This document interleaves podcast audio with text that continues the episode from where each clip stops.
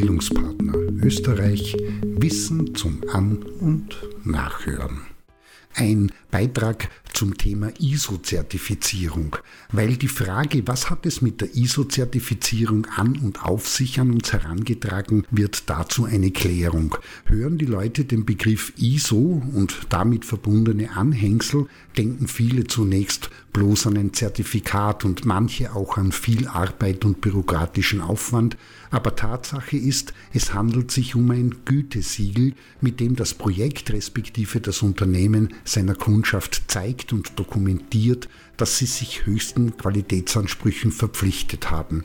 Und so ist die ISO 9001 Zertifizierung ein Dokument, mit dem nachgewiesen wird, dass in allen Geschäftsbereichen des Projekts bzw. des Unternehmens nach qualitätsorientierten Grundsätzen und Standards gearbeitet wird.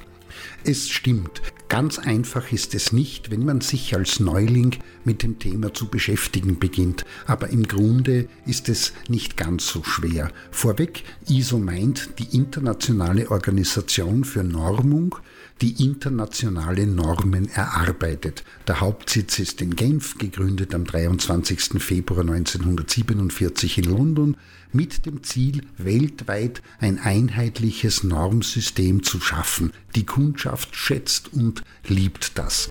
Also, allgemein teilt sich die Norm bei uns 2001-2015 in vier Bereiche.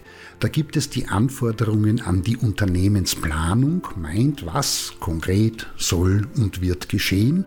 Dann gibt es einen Abschnitt, der sich mit den Anforderungen an Umsetzung und Durchführung beschäftigt, heißt, wie werden die Leistungen konkret erbracht. Alles ist nett, aber ohne Prüfung auch wieder nichts und daher ist ein weiterer Abschnitt der Kontrolle und den Anforderungen an sie gewidmet. Konkret, was wird wie gemessen, ob und wie Leistungen tatsächlich erbracht wurden. Und schließlich gibt es einen Abschnitt, der sich mit den Anforderungen an mögliche Verbesserungen beschäftigt. Heißt, wie wird der Status gehalten bzw. eine kontinuierliche Weiterentwicklung gewährleistet und sichergestellt. Das Ganze macht man nicht einfach nur so, weil es lustig ist oder bloß um einer Norm zu entsprechen, sondern um die Themen im Fokus zu haben und sich damit zu beschäftigen, die für das Projekt bzw. Unternehmen, den Standort, die Abteilung oder die Abläufe im Unternehmen wichtig sind, um die Ziele und die damit verbundenen erwarteten Ergebnisse bestmöglich erreichen zu können. Dazu zählt auch die Beschäftigung mit den Umfeldbedingungen, der Konkurrenz, der aktuellen Wirtschaftslage, den gesetzlichen Vorgaben und Vorschriften, die Beobachtung neuer Techniken und Technologien, genauso wie die Auseinandersetzung mit Trends und deren Wirkungen auf den Geschäftsbereich und anderes mehr. Das ist die eine Seite.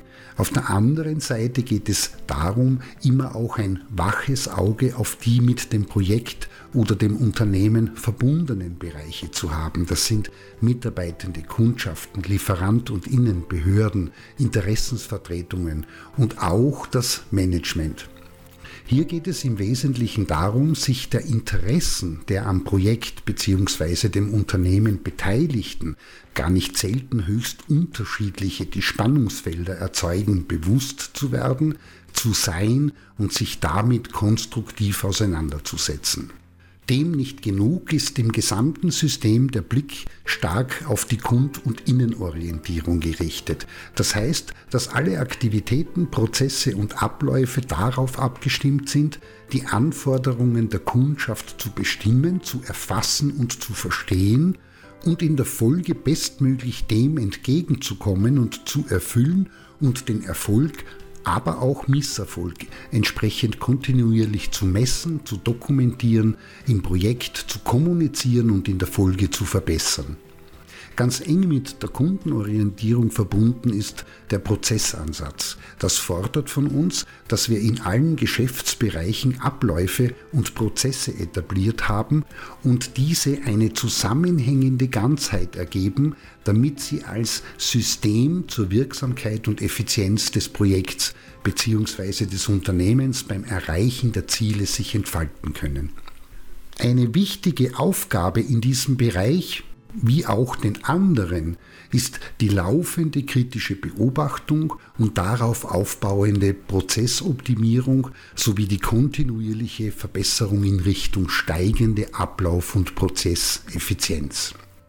Nicht übersehen wird in diesem System der Umstand, dass jedes Handeln neben Chancen immer auch Risiken in sich birgt bzw. mit sich bringt. Und diesem Umstand ist geschuldet, dass ein alle Prozesse begleitendes, risikobasiertes Denken gepflegt wird. Das heißt, dass wir bei allem, was wir tun, sowohl die Chancen, aber eben auch die Risiken sehen, analysieren und bewerten und in einem Risikomanagement sicht- und bearbeitbar werden lassen.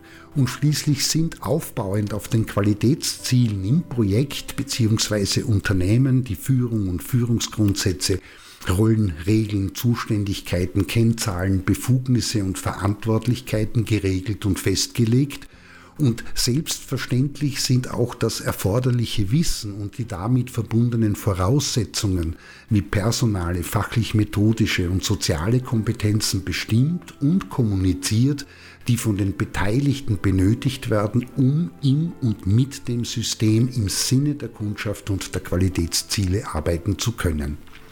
Zwei wichtige Aspekte müssen zum Abschluss noch einmal, weil sie alle Bereiche und Aktivitäten im System berühren, explizit erwähnt werden. Das ist zum einen die Dokumentation und zum anderen die umfassende nach innen wie nach außen zielgerichtete Kommunikation. In diesem Sinne, wir tun nicht, was wir gerade mögen, im Augenblick wollen oder uns spontan in den Sinn kommt, sondern wir haben uns einem System verpflichtet und pflegen das, das auch, weil es extern geprüft wird, durch die inhaltliche Ausgestaltung sicherstellt, dass am Ende das herauskommt, was wir uns vorgenommen haben und unserer Kundschaft präsentieren und laufend kommunizieren.